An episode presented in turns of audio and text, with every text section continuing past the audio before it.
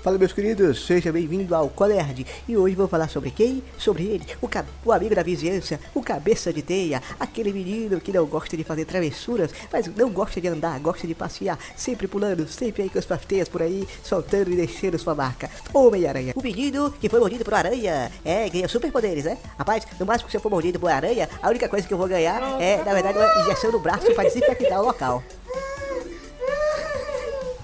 ele está só perturbando o seu tio, né? Ele está perturbando o tio Stark aqui, tio Stark ali. Eu quero, que quero, que quero. Eu quero ser o Vingador, eu quero ser o Vingador, eu quero minha armadura. Então, Tony Stark providenciou uma super, uma super, uma mega armadura pra ele, uma aranha de ferro. O que a aranha de ferro faz? Ele faz certas coisas que a armadura do do meninozinho não faz. Ele possui vários apetrechos, várias coisas. Mas por quê? Por quê? Porque ele vai lutar agora com o super vilão. Quem?